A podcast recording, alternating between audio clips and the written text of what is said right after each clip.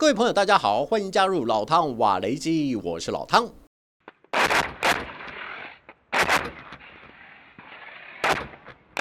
空投型的集束弹以天女散花的形式，在目标区上空分解成数以百计的小型炸弹，尽可能扩大破坏敌人装备，并且杀伤有生力量的范围。集束弹又被称为子母弹，不仅可以从空中投放，还能透过榴炮或是多管火箭从地面发射。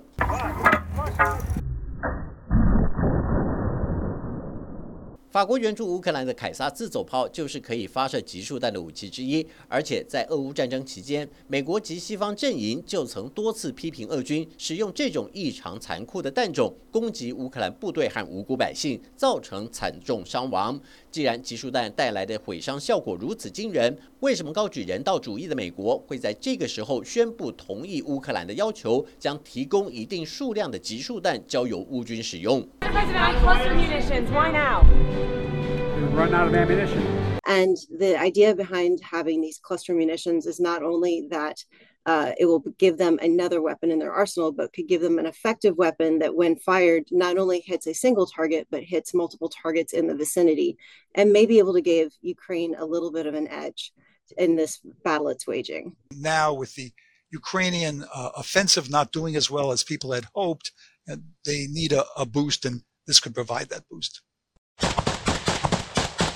因为反攻进度不如预期，所以要提供集束弹来扩大战果。但是这种说法显然不被包括英德在内的美国盟友所接受。毕竟，泽伦斯基在此之前已经不断为乌克兰部队做出辩护，强调战场行动不是拍摄好莱坞大片，马上就可以看到结果。后来又说是因为俄军布防了太多地雷，迟滞乌克兰部队的攻势，甚至连美国参谋首长联席会议主席密利都替这个说法背书，强调乌军在地雷区和壕沟内冒死作战，进度稍有迟缓也是战争的本质。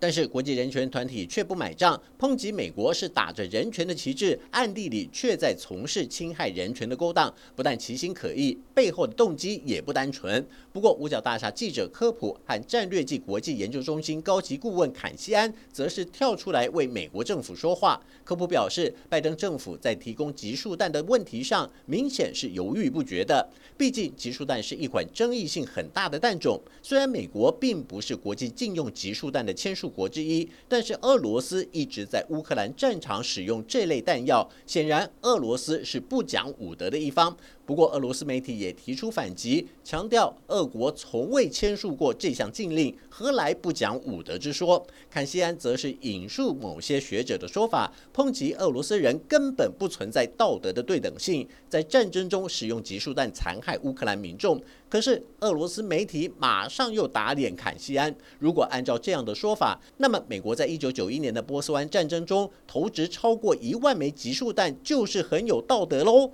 那些平白丧命。或致残的伊拉克人和科威特人，难道就是要这么活该倒霉吗？如此看来，双重标准应该是美国在类似争议上最习以为常的批判和两面说法吧。部分人权团体更开酸美国刻意塑造自我约束、乐于遵守国际公约的形象，在拜登同意交付乌克兰集束弹之后，又公开国内销毁最后一批库存化武的消息，试图掩饰自身在俄乌战争中扮演幕后刽子手的角色。这种左手销毁化学武器，右手给集束弹的做法，根本毫不在乎乌克兰民众的安危，因为战场不在美国本土，最终受害的还是俄乌两国，无论是。武装部队或是平民百姓。然而，也有军事观察家提出不同角度的分析，认为美国虽然是乌克兰军备的最主要供应者，面对乌克兰每天要消耗上万发炮弹的压力，虽然有库存不足的风险，但是据不完全统计，除放在美国国内的集束弹，粗估至少有三百万枚。与其放在仓库等待销毁，倒不如交给乌克兰使用，既可以省下库存和销毁的成本，又能为乌克兰的反攻行动增添力气。这个算盘怎么？打都是一本万利的效果，至于后果会怎样，就不是美国可以干涉的。只要乌克兰遵守谨慎使用，并且不向人口稠密地区发射的承诺，这批军火就能。作为攻击俄军的弹种之一。可是，所谓的谨慎使用，又要如何量化，或是转换成有机可循的证明？如此定义笼统的弹书，又有谁能保证不会发生误击事件？一半。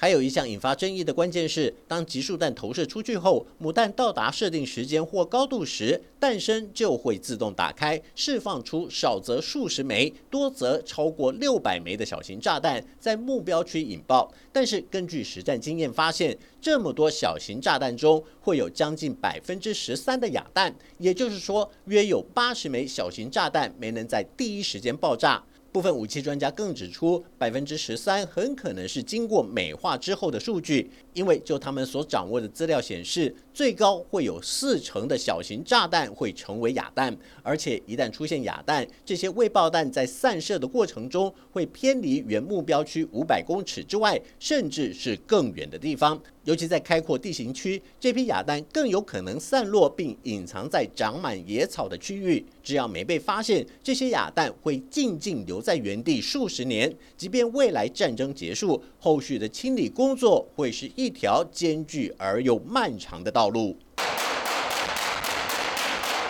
对于美国同意援助乌克兰集束弹之后，俄罗斯国防部和外交部也有回应。国防部公布绍伊古视察部队训练的影片，强调俄军会继续实现原定的军事目标。外交部则讽刺美国的举动，恰巧证明乌克兰的反攻行动已经失败。至于西方阵营，则是不断要求美国三思而后行。毕竟在乌克兰战场上使用集束弹，会是伤敌一千自损八百的双输之举。只不过目前来看，美国的决定已经势在必行，唯一还要确认的是交付数量以及哪时候会送到乌克兰手中。好了，就到这里，我们下次见。